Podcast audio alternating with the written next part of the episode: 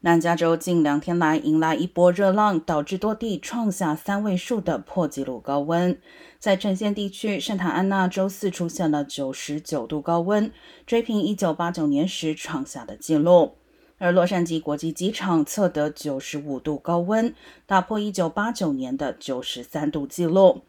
国家气象局表示，这波热浪主要由圣塔安娜焚风推动，气温要到下周中才会回到平均温度。同时，周一晚间至周二凌晨可能会有小雨，但民众仍需提防强劲的西北风，风力同样要到下周开始后才会减弱。